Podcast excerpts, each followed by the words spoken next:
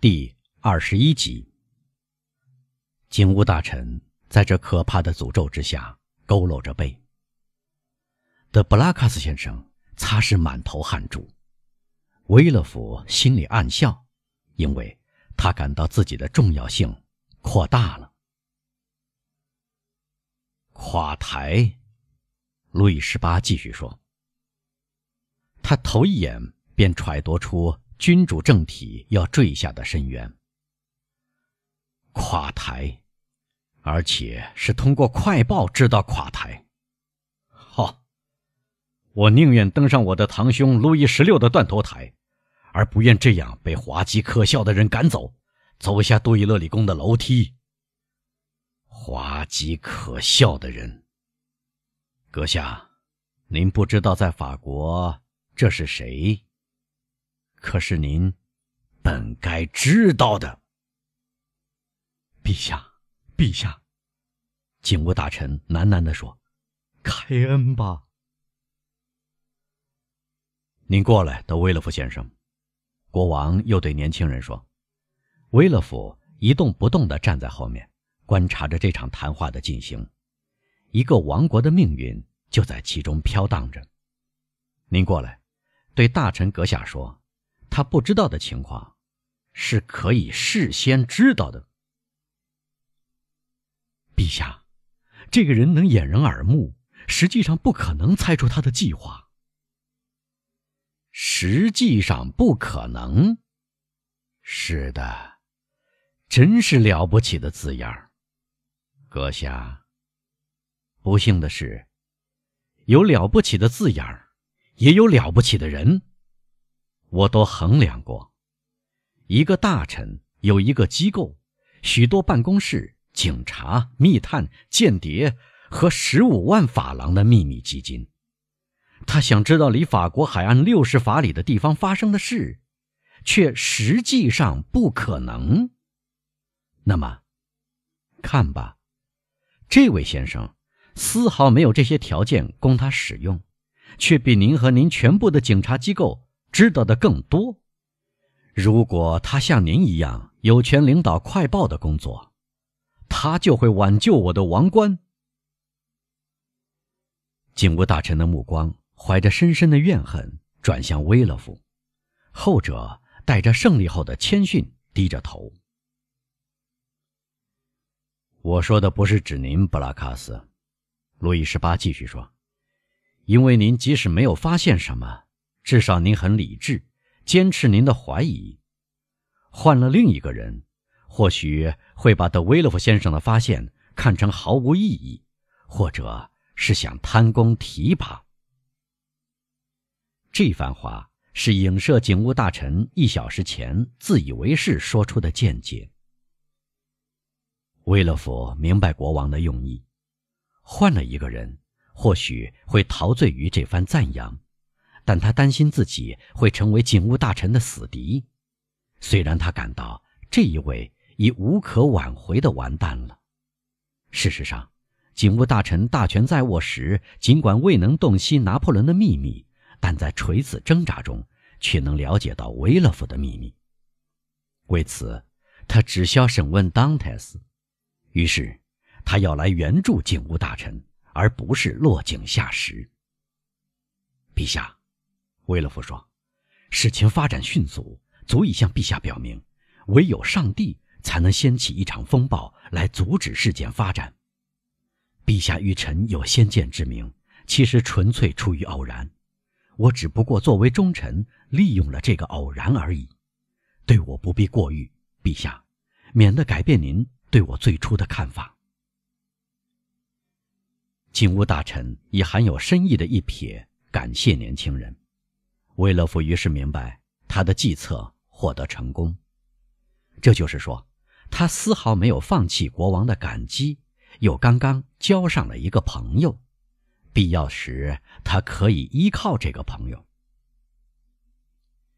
很好，国王说：“现在，诸位。”他转过身来，对着德布拉卡斯先生和警务大臣继续说：“我不再需要你们了，你们可以告退。”余下的事由陆军大臣来办理。陛下，德布拉卡斯先生说：“幸亏我们可以依靠军队。陛下知道，所有报告都向我们表明，军队忠于您的政府。不要向我提起报告了。现在，公爵，我知道他们该给予几分信任。哎，说到报告，男爵阁下，您知道圣亚克节那件事有什么新情况吗？”圣亚克杰那件事，威勒福禁不住发出一声喊叫，但他突然住了口。“对不起，陛下。”他说，“我对陛下的忠诚使我不断忘记，不是忘记我对您的尊敬，这份尊敬已极为深刻地铭记在我的心里，而是忘记礼仪。”不要拘束，先生，路易十八说：“今天您有权提问。”陛下。警务大臣回答：“今天我正是来给陛下送交关于这件事搜集到的新情报的。当时陛下的注意力被海湾可怕的灾难转移了，现在这些情报对陛下不会再有任何兴趣了。相反，阁下，正相反。”路易十八说：“我觉得这件事和我们所关注的事有直接联系。”凯斯纳尔将军之死，或许能让我们摸到一个内部的大阴谋。听到凯斯纳尔将军的名字，威勒福不寒而栗。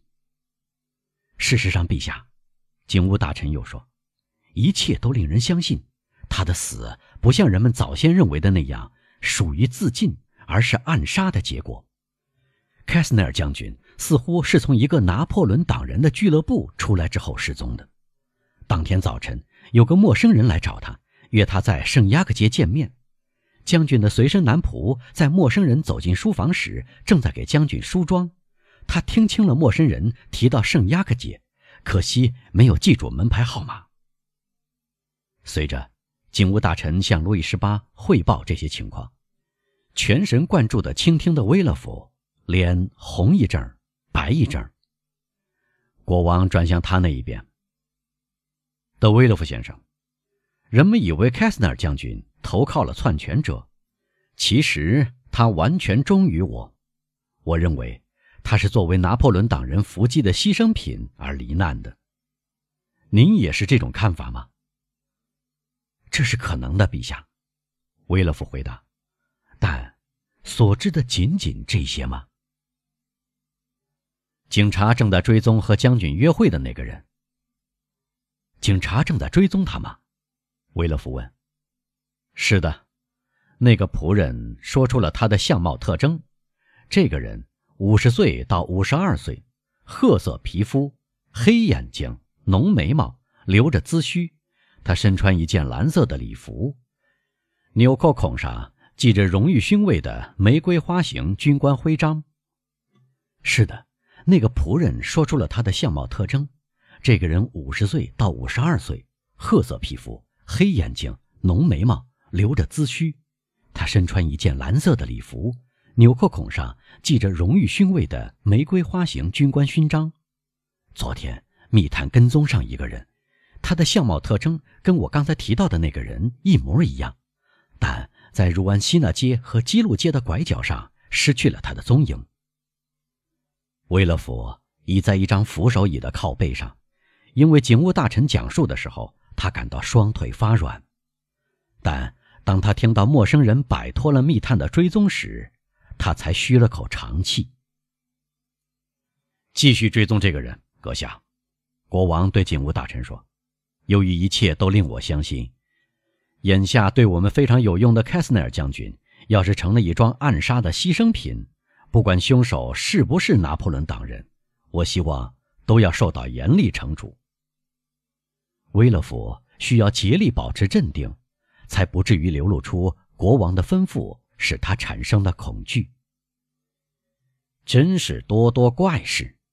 国王恼怒地继续说：“当警方说出了一件谋杀案时，便以为道出真相；当警方补充说正在追踪罪犯时，便以为大功告成。陛下，我想陛下至少对继续追踪这一点会是满意的。”好，以后看吧，我不再留住您了，男爵。德威勒夫先生，您长途跋涉一定疲惫了，您去歇息吧。您准定在您父亲家里下榻喽？威勒夫感到一阵头晕目眩。不，陛下，他说：“我在图尔农街的马德里饭店下榻。”您见过他喽？陛下，我一来就让马车直驶的布拉卡斯公爵府上。但您至少要见他一面吧？我不想见他，陛下。哈哈，对了。路易十八微笑着说：“为的是表明他一再提出的这些问题都是顺便提及的。我忘了，您同努瓦迪埃先生关系冷淡，这是忠于王室又做出的一个牺牲。我应该对您做出补偿。陛下，您对我表示的仁慈是一种远远超出我的一切奢望的报酬。我对陛下已别无所求了。没关系，先生。”我们不会忘记您的，放心吧。暂且，国王摘下荣誉勋位十字章，他通常别在他的蓝色上衣上，靠近圣路易十字勋章，在卡梅尔峰圣母院勋章和圣拉萨鲁勋章之上。他把这枚勋章给了维勒夫。暂且，他说：“您就接受这枚十字勋章吧。”陛下，维勒夫说。陛下弄错了，这枚十字勋章是给军官的。不错，先生，路易十八说：“就这样拿着吧，我来不及再申请另一枚。”布拉卡斯，您过问一下，给德维勒夫先生颁发证书。维勒夫的眼睛由于自豪和快乐而热泪盈眶，他接过十字勋章，吻了一下。现在，他问。陛下赏恩，还有什么命令要向我下达的吗？您去休息，去休息吧。记住，即使不能在巴黎为我效力，您在马赛对我也大有用处。陛下，威勒夫鞠躬回答：“过一小时我就离开巴黎。”去吧，先生。国王说：“即使我忘了您。”国王的记忆力是很差的，那也别害怕唤起我的记忆。男爵阁下，传令去叫陆军大臣来。布拉卡斯，您留下。啊，先生，警务大臣走出杜伊勒里宫时对威勒夫说：“您做事光明正大，您前程似锦。会不会道路漫长呢？”威勒夫喃喃地说，向大臣鞠了一躬。这个大臣的政治生涯已经结束。他用目光寻找马车回家。一辆出租马车经过沿河马路，威勒夫打了个手势，出租马车驶了过来。威勒夫说出地址，坐到马车的镜里头，沉浸在野心勃勃的梦想中。十分钟以后，威勒夫回到住处，他吩咐过两小时内备好马。并吩咐给他端上饭菜。他正要进餐时，铃声响起来，是一只无拘无束而又坚定的手拉的铃。随身男仆走去开门，威勒夫听到一个声音说出他的名字。谁能知道我在这里呢？年轻人感到纳闷。这当，随身男仆返身回来。喂，威勒夫说：“究竟什么事？谁拉铃？”谁要见我？一个生人，他不愿说出姓名。怎么，一个不愿说出姓名的生人，他要找我干什么？他想同先生说话，同我说话。是的。他说了我的姓名，感情。这个生人外表怎样？先生，这个人五十来岁，矮个儿。高个儿，同先生的身材差不多。皮肤褐色还是金黄色？褐色，深褐色，黑头发，黑眼睛，黑眉毛。衣着呢？维勒夫赶紧问：“穿什么衣服？”穿一件宽大的蓝色长礼服，从上到下一排纽扣，胸佩荣誉勋位勋章。是他。威勒甫脸色苍白的小声说：“当然喽。”上文已经两次描写过他的相貌特征的人出现在门口说：“手续真多啊！儿子让父亲等待，这是马赛的习俗吗？”父亲，威勒夫喊道：“我毕竟没有搞错，我猜就是您。那么，如果你猜就是我，莱克又说，一面将手杖放在角落里，将帽子放在椅子上，请允许我对你说。”亲爱的热拉尔，让我久等就不太像话了。你走开，热尔曼。威勒夫说。仆人做出明显惊讶的表情，走了出去。